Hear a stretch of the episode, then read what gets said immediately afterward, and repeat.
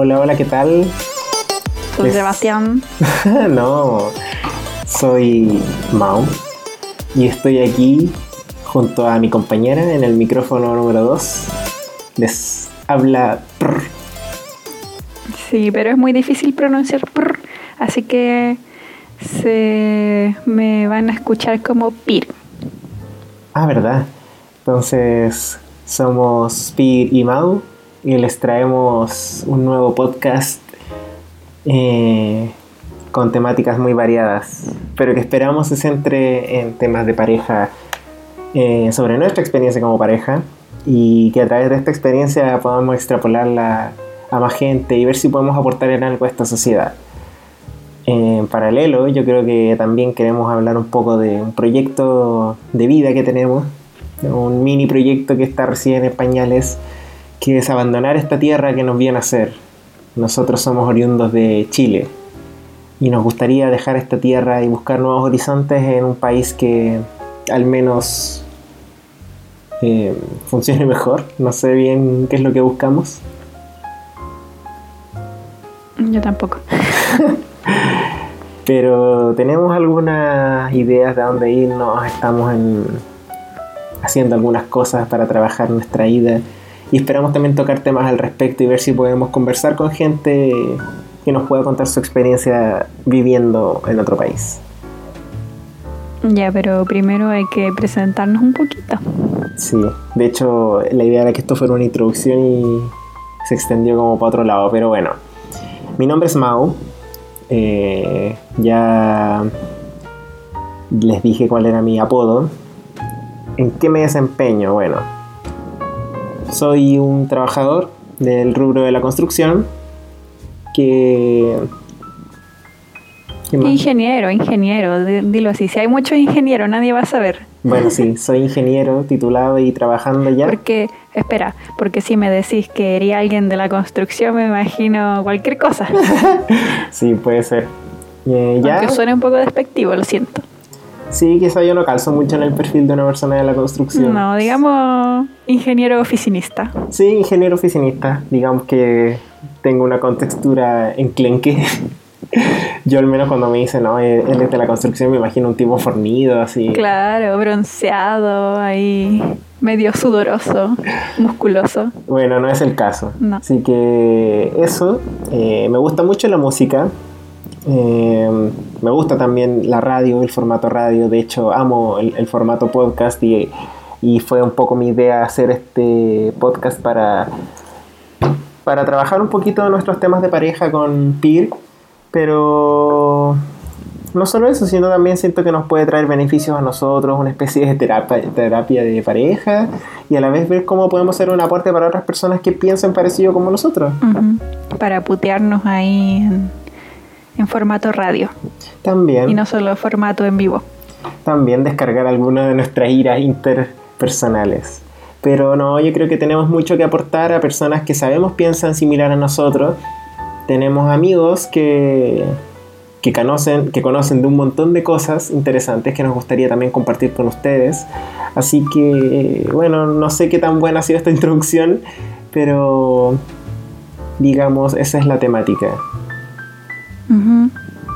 Yo creo que no ha sido muy buena, pero es bueno probarla. Estamos jugando aquí eh, una primera... Esta es la primera eh, prueba, digamos, de un podcast. La primera piedra. Claro, esta es la primera piedra.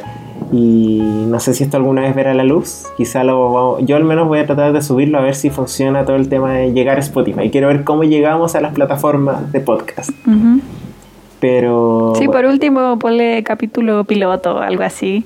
Sí, puede ser. Ahí Porque veo- igual vamos a estar introduciéndonos. Introdu. Ahí suena súper súper mal. Sí. Introdujéndonos. Intro, no. Presentándonos. Eso. Sí, eso suena mejor. Eh, pero oye, he hablado mucho. Cuéntanos ahora de ti. ¿Quién es Pir? Yo soy Prr, alias Pir, porque es difícil decir Prr. Sí. El apodo viene como. El origen es del ronroneo de los gatitos. Y eh, yo soy de Antofagasta, pero ahora estoy viviendo en Santiago. No sé si sabes mucha información. No sé, puede haber mucho. Pero bueno, digamos que estamos grabando en Santiago. eh, no voy a especificar lugar, pero eh, en nuestra casa. Y yo soy veterinaria. Eso, llevamos con Mau ya cuatro años y un poquito más. Y un poco más de un año viviendo como pareja. Ha sido harto tiempo ya. Yo creo que eso ha sido precisamente la inspiración que nos lleva a hacer este proyecto.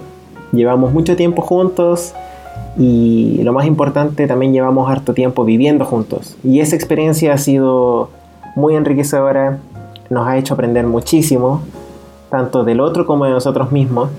Y de repente un día comentando con Pir yo le dije, oye, ¿sabes qué? Yo creo que no es tan fácil el tema de la vida en pareja. Yo sé de, gente a la cual nunca se le hace fácil, gente que se envalentona en esta travesía y no siempre con buenos resultados. Y yo creo que a veces incluso hay gente que llega a casarse sin haber vivido nunca con su pareja. Ujú. Yo Y- creo que ahí el orden no es muy correcto. Vivir con tu pareja después de casarse puede ser terrible. Claro, entonces, si en algo podemos aportar a la gente con nuestra experiencia, como le dije anteriormente, y además sumar otro, otro set de temas que sean interesantes de escuchar y de debatir, eh, pucha, felices. Yo creo que es algo que nos va a entretener a nosotros y si pega, también a la gente. Eso sería lo ideal. Pero sobre todo, yo creo que lo, lo fundamental es que nos sirva a nosotros. Ujú. Yo creo que es muy importante dejar en claro que esto lo hacemos por nosotros y yo tengo toda la fe de que, a nos- de que a nosotros nos va a ayudar esto.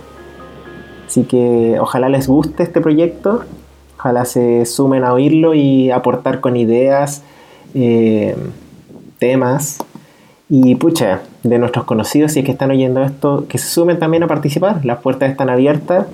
Yo creo que todos tenemos algún tema interesante que platicar. Yo tengo amigos eh, del rubro de la sociología, de la arquitectura, bueno, compañeros de mi rubro también. Tú también tienes algunos contactos por ahí. Ah, sí. Artistas varios, de la salud varios. Bueno, más veterinarios. Eh, ¿Qué más podría ser? Eh, bueno, así de simple vista de repente cuesta idearse, pero yo creo que todos tenemos algo que aportar. Y esa sería la gracia también de traerlos al podcast. Nos falta también introducir a un personaje muy importante, Ah, verdad, pues. Nuestra hija, la bendición. la bendición. Sí, Bueno, la bendición en realidad es un gato, porque bueno, ese es otro tema que quizás vamos a tocar en otra en otro capítulo, pero nuestra bendición es un gato y no un niño. No tenemos planes de tener niños en el corto plazo, ni yo en el mediano ni en el largo plazo. Eh, y se llama... No, no vamos a revelar su identidad. Yo creo que no es pertinente revelar su identidad porque nosotros no la revelamos. exactamente. Entonces le vamos a poner Ili. Sí, Ili. Así que digamos que este podcast consta entonces de tres actores principales, que seríamos Pir Mau. e Ili. Ili ahora está aquí con nosotros, pero es un poco difícil hacerla participar. Sí, probablemente puede que escuchen de vez en cuando un par de maullidos, pero nada más que eso. No se emocionen. De hecho, bueno, un poquito más de contexto de lo que está pasando ahora. Nosotros estamos grabando en la noche, es día martes, martes 24. 24 de marzo. Nos encontramos en pleno toque de queda a raíz de la situación nacional y mundial con el coronavirus, el famoso COVID-19. Sí, yo la verdad no está, no soy muy fan de la radio ni de escuchar podcast, pero Mau me propuso hacer algo nuevo y yo acepté. Y aparte, como estamos en periodo de cuarentena y de guardarse en la casita, eh, creo que es algo bueno hacer algo nuevo, puede ser entretenido también. Y en una de esas descubrir una nueva faceta descubrir nuevos talentos. Y ahora, Mau, no sé qué estoy haciendo. No, estoy anotando algunas cosas porque bueno, acá estamos hablando totalmente improvisado, no hemos preparado ni una No, pauta, nada. ni una guía, eh, así que estamos hablando de lo que nos nace directamente de la guata. Por eso quizá harto desorden en, en las cosas que estamos hablando. Sí, de la guata. Ah, Mau es, es experto en decir dichos populares o tipo refranes de la cultura popular, así que muy probablemente van a escuchar muchas veces el de la guata. Que yo en realidad lo encuentro muy ridículo, pero él siempre lo dice, de la guata. no, mira, yo no sé tantos refranes como me gustaría. Me, me gustan los refranes, me gustan estas frases que se repiten en diversos contextos, o sea, en, en diversas situaciones que aluden a un mismo, a un mismo significado. Eh, en particular a mí me gusta de repente decir que estoy hablando algo de la guata o que algo que estoy pensando lo, lo pienso desde la guata, como decir que estoy hablando solo desde mi instinto y, y que no me baso mucho en, en nada en concreto, pero sí, me gusta el tema de hablar dichos. Eh, como les dije, me, me encantaría saberme mucho más de lo que actualmente me sé, pero de a poco he ido sumando varios a mi repertorio. Por el contrario a Pil, creo que no le gusta mucho hablar de esa forma. Mm, No. Pero bueno, otra cosa que no dijiste que no tenía por qué decirle en realidad, porque es algo que yo estaba pensando. Otra de las motivaciones que me, que me hicieron sentir que podíamos hacer algo muy interesante con esto es que yo soy aquí el, el amante del podcast, como tú dijiste, tú, tú no estás familiarizada ni muy cercana a este formato, pero yo sí creo que Peer tiene demasiadas cosas interesantes que decir. Tiene unos puntos de vista muy buenos. Eh, nosotros, en nuestro día a día de pareja, conversamos mucho de temas de actualidad, debatimos, discutimos. Eh, a veces nos enojamos, obviamente, porque es, parte de las discusiones, pero siento que tenemos conversaciones muy nutritivas para los dos. Siempre sacamos algo interesante. eh, y a mí igual me, tenía la idea de compartir eso, que, que el mundo conociera, bueno, los que nos conocen, nos conocieran en esa faceta de, de que somos conversadores, de que tenemos, una, tenemos opiniones claras y a mi juicio la mayoría de las veces somos capaces de mantener una conversación fluida, Fluida y sin agarrarnos de las mechas. Claro, y, y eso, yo, yo quería que el mundo nos viera en esa faceta, a los dos, a mí y a, a Pir. De hecho, eh, no mucha gente del entorno de Pir me conoce tal cual soy completamente. Ujú. Sí, porque Mau se las da de comediante. Se Ya. van a dar cuenta a medida que pasa el tiempo que él se las da de comediante y que cada vez tira, va a tirar más tallas, pero es cosa de confianza nomás. Claro, entonces como es un tema de confianza y, y que vamos a desarrollar más adelante, espero, no todo el mundo conoce esa faceta. Y por el contrario, mis conocidos tampoco conocen mucho esta faceta de Peer que es tan buena para discutir, que tiene, tan, tiene unas posturas muy claras, eh, esto obviamente a mi juicio, ¿cómo decirlo? Tiene algunas opiniones polémicas de algunos temas, pero que no es una persona que solamente las tira, sino que es capaz de defenderla. Entonces, a mí me interesaba que ambos eh, nos expusiéramos tal cual éramos y que de alguna manera nuestro círculo se sorprenda. De mi parte, los que no te conocen mucho, de tu parte, los que no me conocen mucho. Y eso, yo creo que hay mucha gente de mi círculo no tan cercano que no te conoce para nada. Y también hay gente de tu círculo quizás no tan cercano que a mí tampoco me conoce para nada. Yo creo que ella te está dando muchas vueltas. bueno, no sé si quieres hablar de otra cosa. Eh, no sé, pues pensé que íbamos a hablar del coronavirus, ya que estamos en tiempo de corona. Sí, no, no tenemos nada anotado ni nada preparado como les dijimos, pero a ver, hablemos de algo. Bueno, hace poquito, mientras, mientras cenábamos, eh, surgió el tema de las bajas que ha traído el valor de las cuotas de las AFP. No tengo a la mano los números, pero digamos que el fondo A fue el más afectado. Creo que en promedio el valor de la cuota este último, esta última semana ha disminuido en un 16%.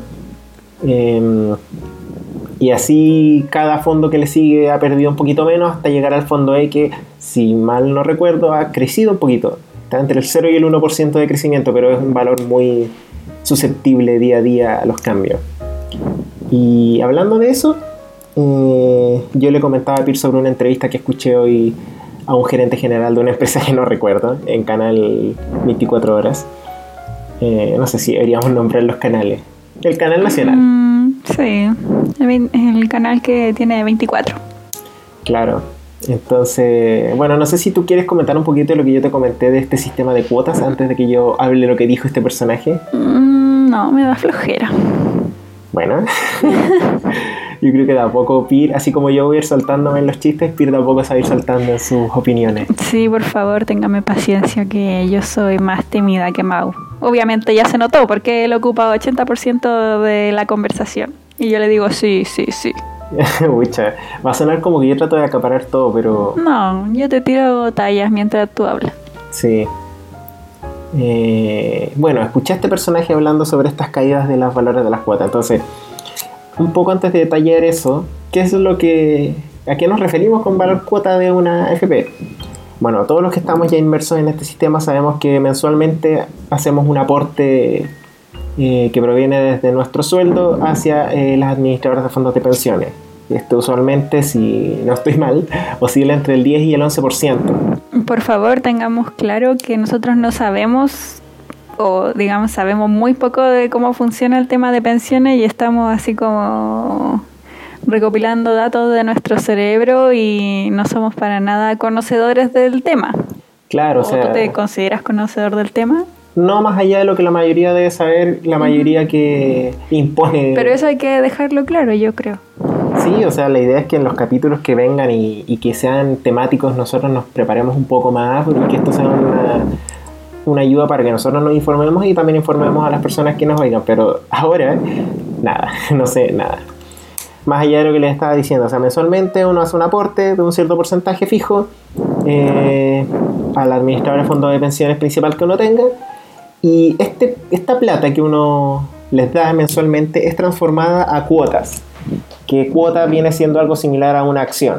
Entonces, si yo mensualmente a las AFP les estoy dando, por ejemplo, 20 mil pesos y estoy asociado a un cierto fondo, digamos el fondo A, ellos me van a decir ya, usted puso 20 mil pesos.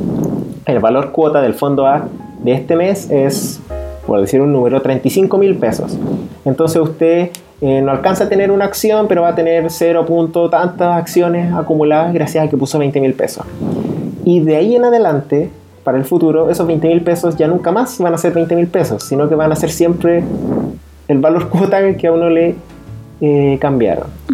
Eh, dicho de manera muy simple, uno empieza a comprar especies de acciones todos los meses con el dinero que uno va pasando de su, de su sueldo. Y finalmente, a largo plazo, lo que uno tiene en una AFP son diversa, una cantidad fija de acciones o valores cuotas asociadas a una cierta eh, a un cierto fondo. Entonces lo que estaba sucediendo es que los valores cuota de los distintos tipos de fondos bajaron. Quiere decir que si uno tenía, digamos, 100 valores cuota o 100 acciones en el fondo A, y antes el fondo A costaba 10 mil pesos, ya uno tenía cierta cantidad, cantidad de plata, que serían 100, dije, 100 por 10 mil, pero súbitamente bajó en un 20% ese valor cuota, entonces ahora vale 8 mil pesos y uno automáticamente perdió 20 mil pesos. Un poco de matemática y yo suelo hacer muchos cálculos Mm, mentales, sí, no creo que está sea... un poco aburrido. Sí. Pero el punto, dicho en términos muy simples, la gente pierde su dinero. Una persona, un- el común de las personas, lo primero que vamos a decir es alguien perdió su dinero.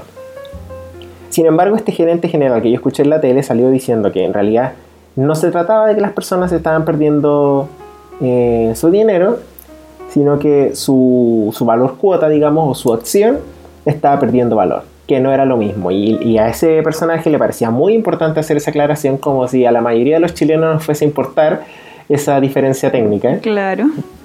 Em, para dar a entender que en el fondo la gente no está perdiendo nada, sino que solamente lo que ya poseen, que son estas acciones, se han depreciado, han, ha disminuido su valor. A mí me pareció tan terrible su, su discurso, eh, no, solo, no solo hablando así como minimizando la sensación general de que, su- de los dineros de las personas están desapareciendo, que es algo real, sino como es- esa indiferencia también de, de decir, no, si es solamente un tema de valor, un tema financiero, hasta raya en lo técnico. Entonces, ¿cuál era el mensaje que este tipo decía? Eh, que básicamente hoy en día, a raíz de la crisis económica que se está sucediendo por el, el coronavirus, el valor de las cuotas de las personas disminuyó. Lo cual, a su juicio, no es tan grave, que es algo lógico de las crisis, y que el día de mañana, día de mañana, dígase, 6 meses, un año, 18 meses más, cuando la situación económica se regularice, probablemente el valor cuota va a volver a subir al valor que tenía previo el coronavirus. Una mierda. Ay, Claro. sorry, ¿se puede decir aquí garabatos? Sí, acá no hay censura de ningún tipo. Ah, ya, ya. Una mierda. Eh, bueno, ¿para dónde he ido con este relato tan largo? Que nos pusimos a conversar con Peter en qué sucede con todas las personas que estaban en vísperas de jubilarse. Muchas personas que ahorraron toda su vida, no dinero al final. No, eh, toda esta cháchara fue en el fondo para decirles que todas estas personas durante toda su vida no hicieron más que juntar acciones o cuotas asociadas a distintos fondos de pensiones. Entonces trabajaron toda su vida para acumular una cierta cantidad de acciones que al momento, no sé, digamos enero, eh, tenían un cierto valor y las personas decían, mira, me voy a jubilar con tanta cantidad de pesos, tantos miles, tantos cientos de miles, tantos millones, no sé, depende mucho de la persona, eh, pero era una cantidad que digamos ya tenían más o menos vista, que no fluctuaba tanto, y súbitamente viene una crisis que de golpe te baja esa- el valor de tu acción, el valor de tu cuota. Y resulta que ahora, si te quieres jubilar, te vas a jubilar con, no sé, imaginemos que haya gente en el fondo A que estaba por jubilarse, son muy pocos los que se quedan en el fondo A, de hecho creo que no se puede. Una mala decisión. Pero pongamos un ejemplo ficticio, de alguien que estaba por jubilarse, está en el fondo A y súbitamente pierde un 20% de su valor cuota, Ujú. que en términos simples perdió un 20% de la plata con la que se iba a jubilar. ¿Qué pasa con esas personas? Nosotros realmente no sabemos si es que hay algún tipo de seguro o algo que la AFP o el Estado pueden hacer al respecto. Yo creo que no Lo dudo. porque al menos lo que este experto en la tele aludía y fue lo que más me molestó fue a que la gente podía esperar que lo peor que hay que hacer en estas crisis es salirte o jubilar y, y exigir tu dinero porque en el fondo al salirte del sistema dígase jubilar tú lo que haces es vender todas las acciones que acumulaste durante toda tu vida laboral por el valor unitario que estas tienen en ese momento entonces si uno logró juntar 100 acciones o 100 valores cuota a ti te van a pasar el equivalente a 100 cuotas con el valor de la cuota de ese día. Entonces, como el valor de la cuota ha bajado mucho con el tema de la crisis, hoy en día no conviene vender la acción, digámoslo más en términos como de bolsa y esas cosas, porque efectivamente ahí el tipo decía, vas a perder dinero. Porque realmente tú le podías haber sacado mucho más dinero cuando el valor cuota era más alto. Entonces, ¿qué es lo que conviene, a juicio de él, hacer en estas crisis? Esperar a que el valor cuota vuelva a ascender al valor que tenía previo a la crisis, cosa que la persona pueda jubilarse con la cantidad que más o menos tenía prevista. Pero es como, a mí me pareció una responsabilidad gigante, o sea, que le estén pidiendo a esa persona que espere, personas que estaban al borde de jubilarse, que llevarán, no sé, 30, 40 años trabajando, eh, que ya tenían todo programado Claro. para abandonar sus labores con una cierta cantidad y súbitamente pierden una parte importante eh, y les digan esperen a que el valor vuelva a subir. Y ahí retiren su plata o ahí oficialicen su retiro para que les puedan gestionar la plata que lograron acumular. Yo creo que igual el discurso que acabo de puede estar lleno de vacíos porque no, como Pierre dijo, no somos doctos en el tema. Pero y que probablemente no es mucha gente la que está en esa circunstancia que yo estoy armando porque digamos lo lógico es que cuando uno está al borde de jubilarse se cambia al fondo menos fluctuante al más conservador que es el fondo E y que de hecho es, hasta ahora casi no se ha visto afectado pero igual o sea es un tema interesante y, nos hizo pensar como lo, injus- lo injusto que es que tú puedas perder plata que ya tenías vista que ya tenías programada, que tú ya habías visto que era plata de tu jubilación, que se pierda. No sé si quieres explayarte Sí, un poco. No, yo estaba pensando, le había planteado a Mau qué pasaba con la gente que, por ejemplo, tenía una enfermedad grave o terminal o invalidante y necesita jubilarse de inmediato. po. O sea, a esa persona no le podéis pedir que trabaje un año más hasta que se regularice el precio de las acciones. Es ridículo. Claro. ¿Qué pasa con la gente que necesita jubilarse al tiro? Porque le dan un incentivo al retiro, que son muchos más millones y no sé. Sí, Siento que, que es muy cara de raja ponerte en la tele y decir, ay, espérense hasta que se regularice, pues si no van a perder plata. O sea, claro, es súper fácil decirlo, pero con la situación de mucha gente que ya sabemos que no es nada buena, siento que es una irresponsabilidad tremenda. Sí. Eh, es interesante el debate y yo creo que da para un capítulo entero hablar del tema de las pensiones. Podemos invitar a alguien que sea más conocedor del tema, pero claro, o sea, pensando en cómo funciona el sistema de las AFP, eh, claro, ¿es necesario que la, que AFP te haga el cambio de plata a acciones? Yo creo que sí. Porque si tú, no, si tú no quisieras ese traspaso, o sea, que tu plata no se transforme en una acción que va a fluctuar, tú quieres que tu plata se mantenga fija tal cual tú la pusiste, eh, nunca va a crecer. Y hicimos Esa es la... Esa pregunta también se la hice yo a Mau porque yo soy obviamente más ignorante en ese tema. Y él se maneja más con los números, entonces yo le pregunté, ¿y si yo no quiero que mi plata entre como en este juego de subidas y bajadas y quiero que solamente permanezca la plata que yo puse y vaya aumentando porque yo voy poniendo más plata nomás? Entonces ahí Mau hizo algunos cálculos. Claro, que en realidad es perfectamente legítimo decir eso. Yo no quiero meterme a un sistema que mi plata fluctúe. Así que claro, puedo ganar mucho, pero también puedo perder harto. Me gustaría irme al fondo más conservador. Hipotéticamente a un fondo en que no toque tu plata. Que solo te guarde esa platita todos los meses. Entonces, bueno, estamos suponiendo que no hay ningún tipo de. que, este personaje ficticio del que les voy a hablar no, puede acceder al pila solidario ni tiene otra fuente de, pensión, solamente lo que él ahorra trabajando. Entonces, estamos poniendo el caso hipotético de una persona que empieza a imponer a los 27 años, una mujer que empieza a imponer a los 27 años y trabaja hasta los 60. Quiere decir que ella trabajó 33 años, suponiendo que ella pagó a su AFP todos los meses durante esos 33 años, eso suma, eh, lo hice mal, suma un total de 396 meses cotizados con AFP. Supongamos que todos los meses aportó un 10% de su sueldo, eso entonces va a hacer que en total, en total, en total, de toda su vida trabajada, quiere decir que, de nuevo, una mujer trabajando 33 años, cotizando todos los meses, eh, su 10% sin ayuda de ni un ente que haga fluctuar su dinero, eh, solo recaudó 39.6 sueldos.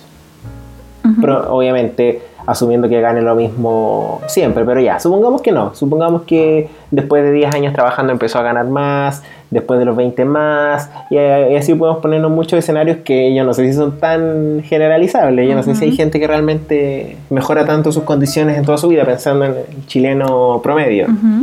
Entonces ya, pero hablemos de que recopiló 39.6 sueldos promedio, digamos como el sueldo promedio que tuvo en estos 33 años laborales.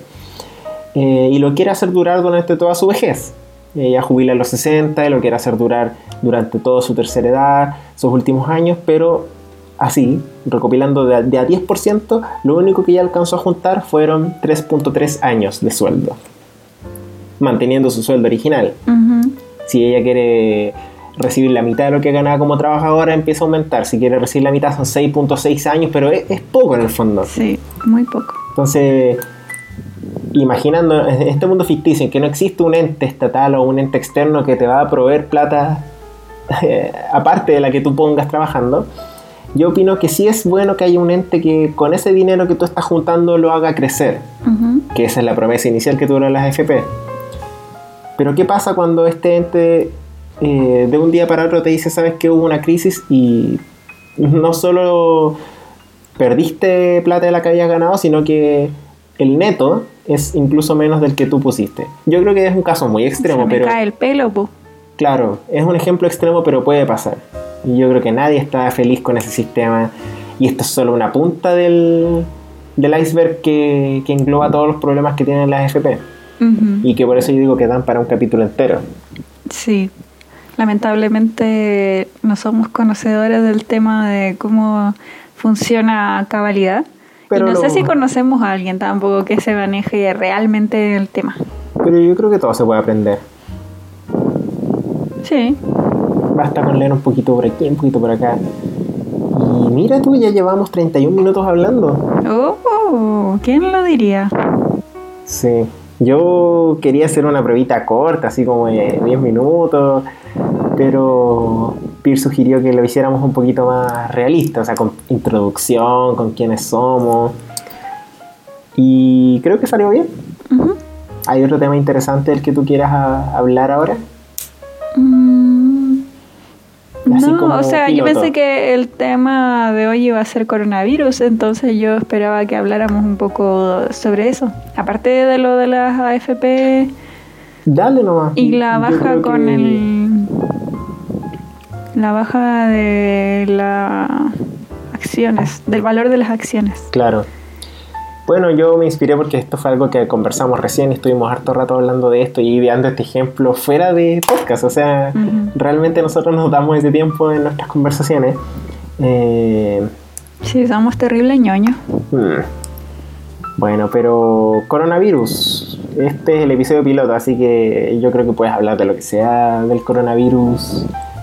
Piensa que no es el episodio coronavirus, que probablemente va a venir. Ah, vamos a hacer otro episodio coronavirus. ¿Quién sabe? Coronavirus 2, parte 2. Yo creo que igual va a venir uno de las FP. Coronavirus. Lo siento, tenía que hacerlo. Yo todavía no sé a qué hace alusión eso, pero debo decir que yo voluntariamente estoy negándome a escuchar ese audio, el original. Pero sé que mucha gente está hablando al respecto. Pero es que la forma en que lo dice es muy graciosa. Pero no sé ni quién lo dice. Mm, igual, aunque vieras el video, no vaya a cachar. ¿Por qué? Porque una artista contemporánea de música como pop. Ah, ya, no, no voy a cachar. No. Para que quede claro, Mau, sus gustos musicales son muy como de viejo. No, Por eso yo suelo decir que él es como un viejo, porque tiene varias actitudes como de persona más mayor. no sé, yo creo que poco a poco nuestros auditores van a poder eh, juzgar Ah. eso. Es que igual tampoco hemos dicho nuestras edades, pero yo creo que no es necesario revelarlas, pero vamos a decir que somos adultos jóvenes. Sí, todavía no llegamos a los temibles 30. Ujú. Eh, y aunque por mi manera de ser, hablar, no sé, por mi quehacer, mis gustos, tú dices que puede parecer un viejo, debo decir que yo soy el joven de la relación. Uf, No, no es por mucho.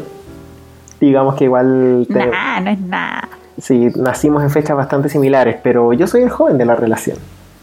Mm, No se nota.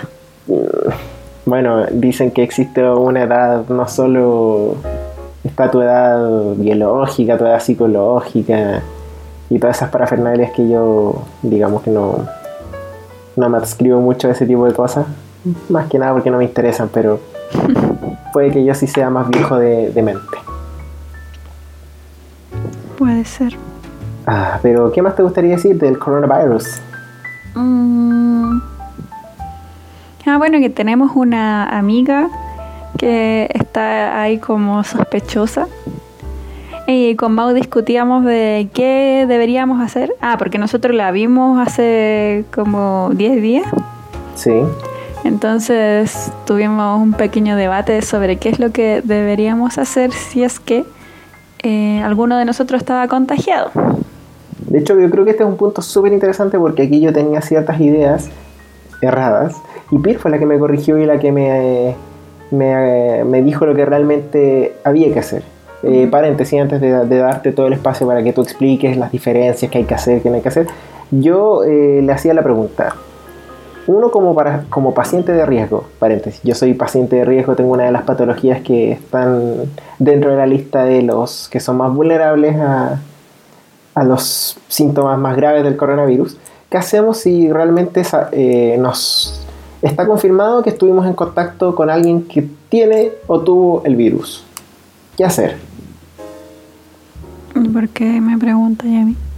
Porque acabo de decir que tú eres la persona que sabía. Ah, bueno, Mau creía que él como era un sujeto de riesgo, que tenía que ir inmediatamente... ¿Cómo fue lo que dijiste? Que tenías que ir inmediatamente Hacerme el examen. a hacerte el examen.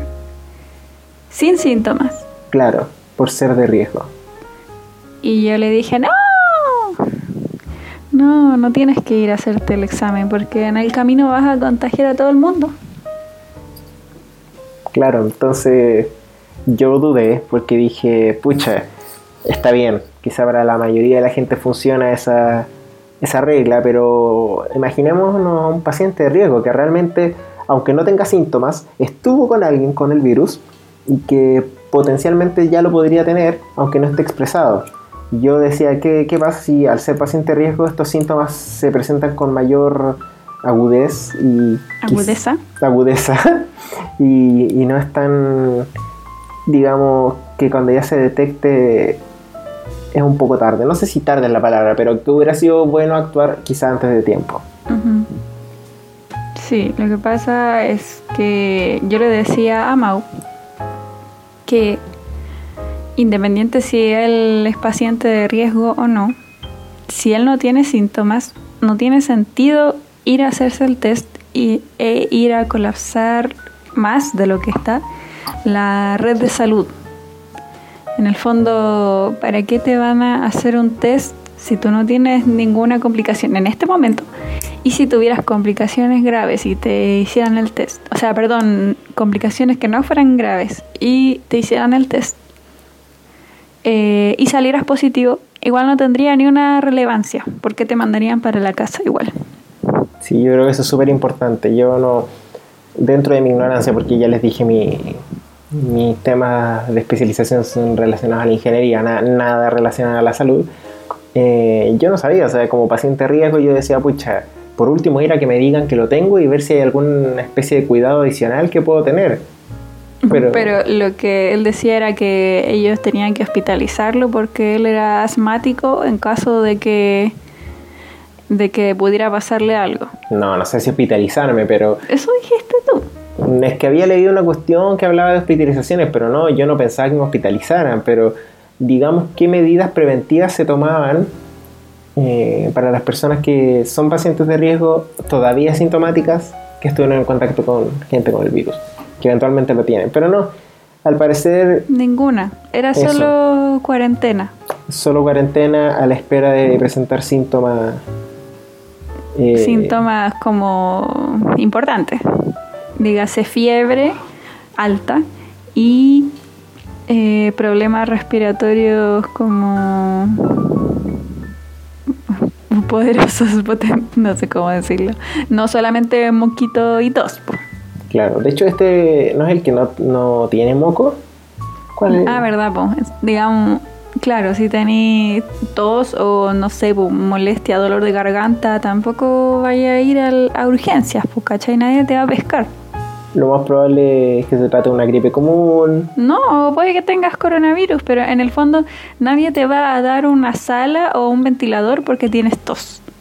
Claro. A eso es lo que voy yo. No, no se van a gastar los recursos en una persona que no está grave, porque eh, en la salud lo que uno tiene que hacer siempre es priorizar a la persona que, que está más grave, pero igual que tiene como chances de, de sobrevivir. po. Claro, el- hay un problema ahí de que la- los recursos son escasos. Sí, por supuesto, más Bueno. en esta en la situación en que estamos que es tan contagioso el virus y llega tanta gente a urgencias, eh, tienen que priorizar y obviamente los más graves son los que van quedan hospitalizados con ventilación, con otras medidas aislamiento. Las otras personas solamente tienen que quedarse en la casa. Ya. Porque en una de esas tú, ya puede que tú seas paciente de riesgo y todo, pero en una de esas el virus en ti no hace grandes cosas. Claro. Y pasa como un como una gripe eh, así más piola. Es interesante saber eso. Yo creo que desde la ignorancia muchos podemos cometer ese error como de atochar involuntariamente este sistema que ya no, no va a estar preparado para una catástrofe mayor, con muchas personas saturando el sistema, entonces mientras menos se, mientras menos se moleste el sistema mejor.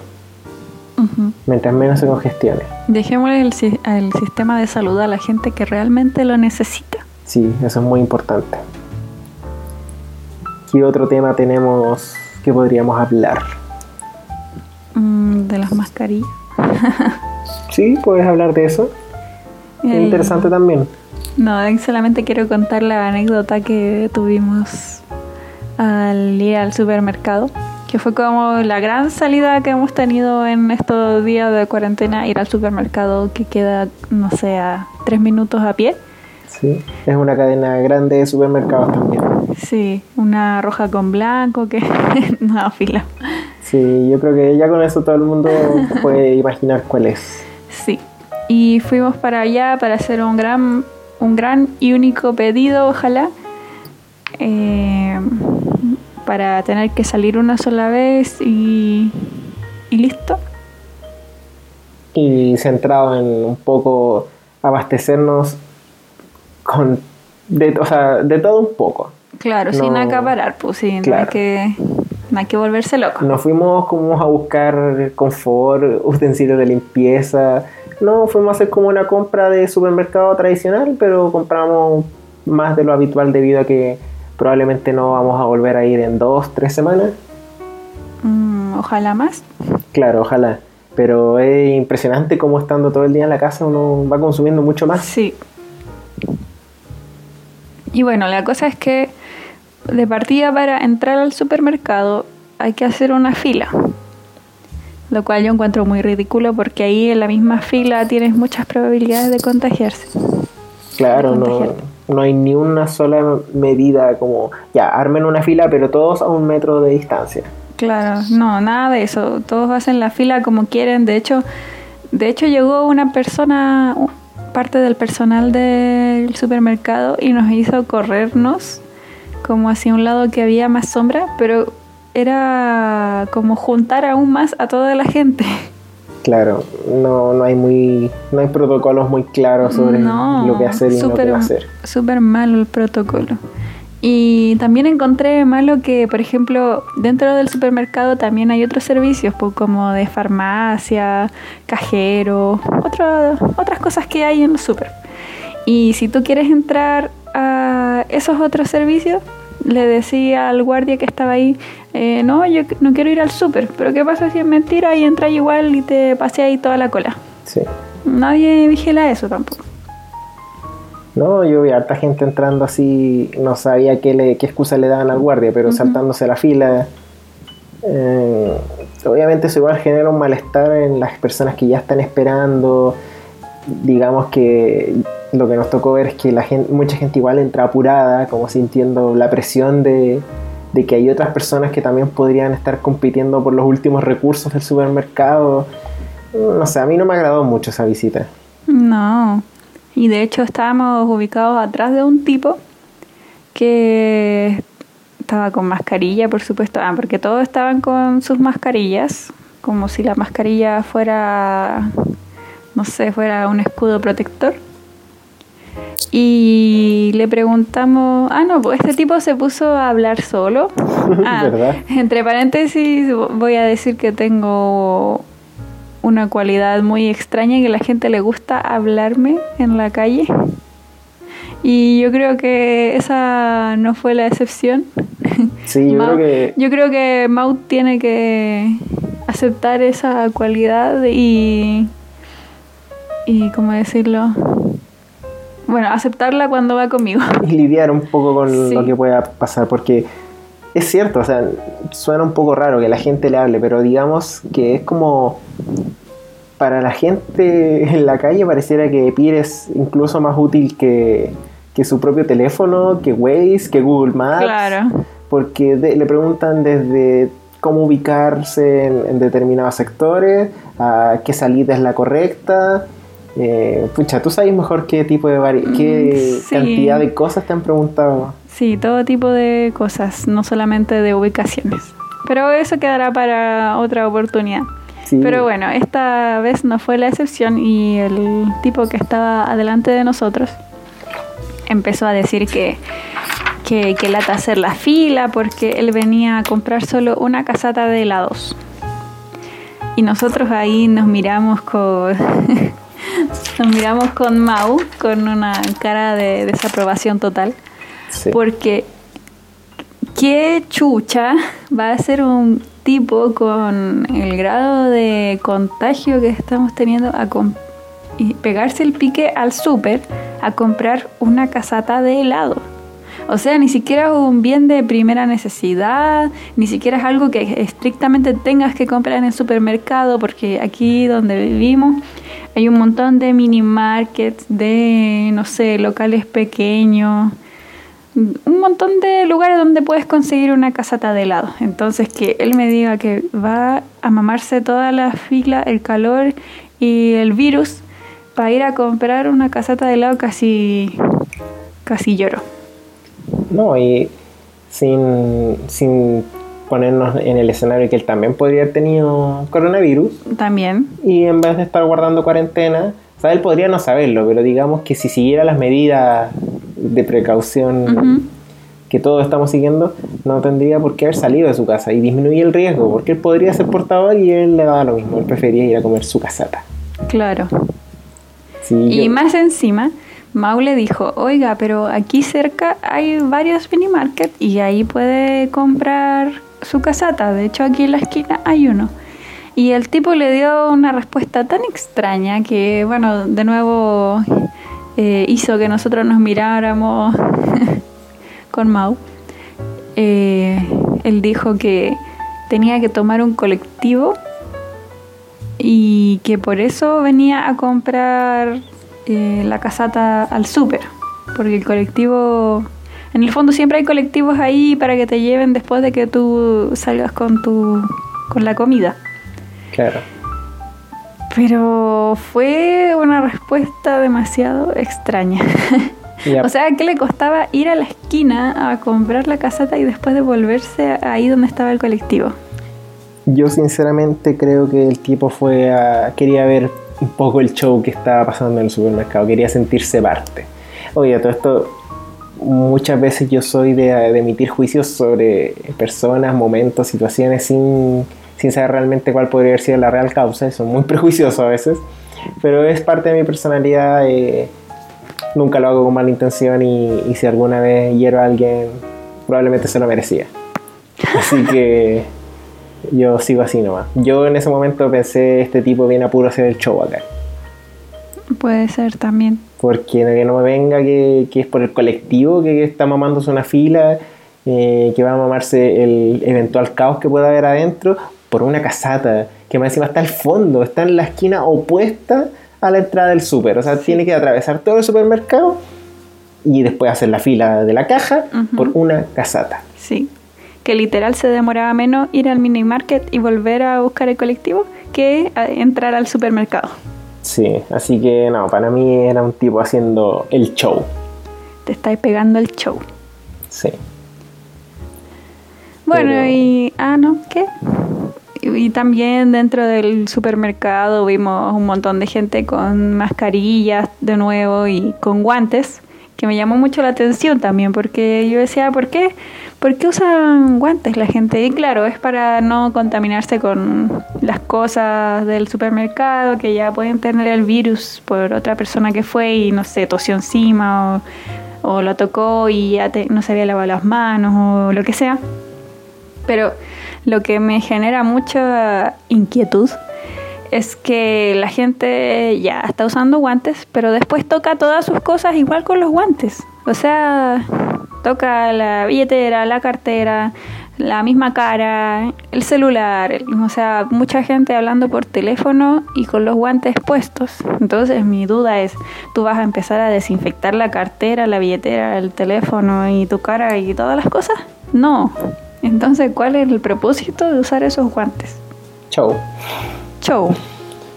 Sí, al final, para usar guantes, así como mascarilla, si no eres una persona infectada, tiene que ser primero porque realmente tengas miedo de que pueda generar un traspaso que afecte gravemente a una persona, vives con una persona mayor, etcétera, no quiere ni siquiera, no sé, estoy pensando que una persona de ignorancia quiere ser sobre precavida porque puede afectar a un tercero, ya, se la dejo pasar.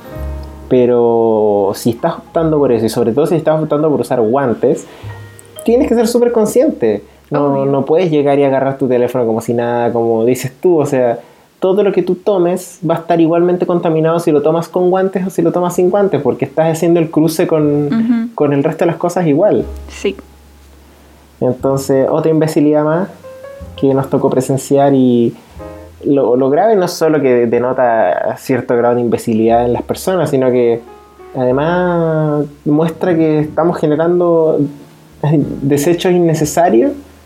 Yo creo que esta es una época, va a ser una época de muchos desechos porque eh, muchos servicios que reciclan a domicilio, que hacen, que van a buscar material para compost a domicilio, que hoy en día son cada vez más populares, no van a existir. Entonces ya nos estamos viendo inmersos en, un, en una condición en que vamos a desechar más cosas de las que usualmente haríamos. Pero No, y ten en cuenta todos los productos de limpieza que se están desechando también, po. sí, pues cuánto de eso Todo el confort que compró la gente. Sí. Porque ahora en teoría tenés que lavarte las manos y después secártelas con toalla nova o confort, pues y después eso tirarlo al basurero. No, es mucho desperdicio. Y si eso le sumamos desperdicio de guantes que ni siquiera cumplieron una función útil, eh, da un poco de impotencia. Sí. Nos vamos a tener que acostumbrar a un poco a esta serie de cosas que van a seguir pasando. No sé cuántas veces más nos toque salir. Yo espero que no, no tantas, las menos posibles. Ujú. Pero yo creo que cada vez va a ser peor. Cada vez vamos a ver más gente con mascarilla, más gente con sus guantes, gente con máscaras de gas saliendo a comprar pan. No sé. Eh, Puede que lo que hablemos suena un poco hater, pero nosotros somos hater de la vida en general y de la gente. Sí, eso también es importante. Eso deberíamos, en el- cuando hagamos el capítulo 1 de verdad, tenemos que decirlo al principio. Sí. Mucho haterismo va a haber en este podcast contra la vida, contra la injusticia, contra las personas en general, contra las instituciones. Sí, básicamente con todo lo que nos molesta. Eh, Sí. Eso, nosotros creemos tener un criterio bastante... Yo no creo que seamos personas que odiamos a cualquiera, es lo que trato de decir, sino que a todos los odiamos por alguna razón. Pero obviamente Sí, es nuestro puede, criterio. puede que los fundamentos no sean correctos, pero están. No es algo sin fundamentos. Exacto, de hecho no lo podría haber dicho mejor. En el fondo, ¿podemos estar poniendo excusas baratas? Sí, pero en el fondo hay, tenemos siempre alguna razón. Y es cuestionable también, etcétera, pero somos así, los dos somos así, y hasta ahora hemos congeniado bien en, en esos temas. Ya, yo creo que ya es momento del cierre. me gustó mucho esta prueba. Eh, hace mucho tenía ganas de hacer esto, pero habíamos tenido unas pequeñas pruebas de sonido muy pequeñas. Pero esto ya es nuestra primera, nuestro primer intento de podcast. Sí. Y fue entretenido. Sí, fue entrete. Y que quede claro también que esto es súper artesanal y no estamos ocupando gran equipo, así que disculpen el sonido, disculpen quizás nuestras voces que no se escuchen tan bien, porque nosotros no trabajamos en este rubro, No, ni, ni creemos, ni queremos hacerlo. creo. no, ni queremos hacerlo. Así que esto es solamente un casi un hobby, un nuevo hobby que estamos descubriendo. Sí, es algo nuevo. Eso también da para otro capítulo que nosotros solemos probar varias cosas nuevas Sí. en nuestro quehacer diario. Sí. Un eso, poco salir eso de la da para otro capítulo. salir de la monotonía y hemos hecho muchas cosas nuevas Ujú. Como pareja. Así que eso, la verdad es que este, como dice Pierre, esto busca ser un- una especie de hobby. Eh, no se me ocurrió una mejor palabra, pero muy artesanal. Vamos solo como comentario nomás, no es necesario que lo sepan, pero estamos usando micrófonos, o sea, de estos micrófonos que vienen incorporados en audífonos, hoy en día casi todos los audífonos tienen micrófonos incorporados para manos libres. Eh, estamos grabando con aplicaciones eh, todas Que gratuitas. todos tienen. Claro, que el que tenga un celular o un computador tiene algún grabador de voz. sí. Eh, para editar yo también voy a usar un programa que es gratuito lo vamos a subir a una web que es gratuito publicar el contenido y después esa web lo transmite a Spotify, Apple Podcasts o lo que sea que queramos gratis. Entonces, de verdad esto lo único que nos va a costar a nosotros es tiempo, pero para mí es un costo que también nos genera ganancia y eso es lo bonito. Sí. Y espero que puedan conocernos mejor a través de los capítulos. Obviamente vamos a seguir dando eh, como información sobre nosotros de a poquito. Y en el otro capítulo nos, quizás nos vamos a introducir mejor. Sí, yo, yo creo que hay que hacer borrón y cuenta nueva en el otro. Mm, Porque este es el piloto. sí, Muchas veces el piloto sirve como la base, pero a la hora de los cubos se arma desde cero. Incluso me acuerdo en los pilotos de, los de alguna serie o película, de, de algunas series, incluso hasta pueden cambiar los actores después en la versión final. Uh, al otro no vamos a hacer Maui Beer. Sí, quién sabe, quizá es solo Illy la que va a estar Illy. No, pero eso, así que yo creo que este es un piloto que probablemente va a ver la luz, pero no va a formar parte del canon. Va a ser como un adicional. Así que eso, gracias al que a quien sea que esté escuchando que se haya dado este tiempo, esta hora de escucharnos. Para nosotros fue un gusto y esperamos que siga haciéndolo, que traigamos temas interesantes y que generemos un aporte, espero a las personas que nos escuchen, pero sobre todo que nosotros nos, nos sintamos muy bien haciendo esto. Bye. El bye. El bye. Sí. Es hora del bye el bye. Bye. Bye bye.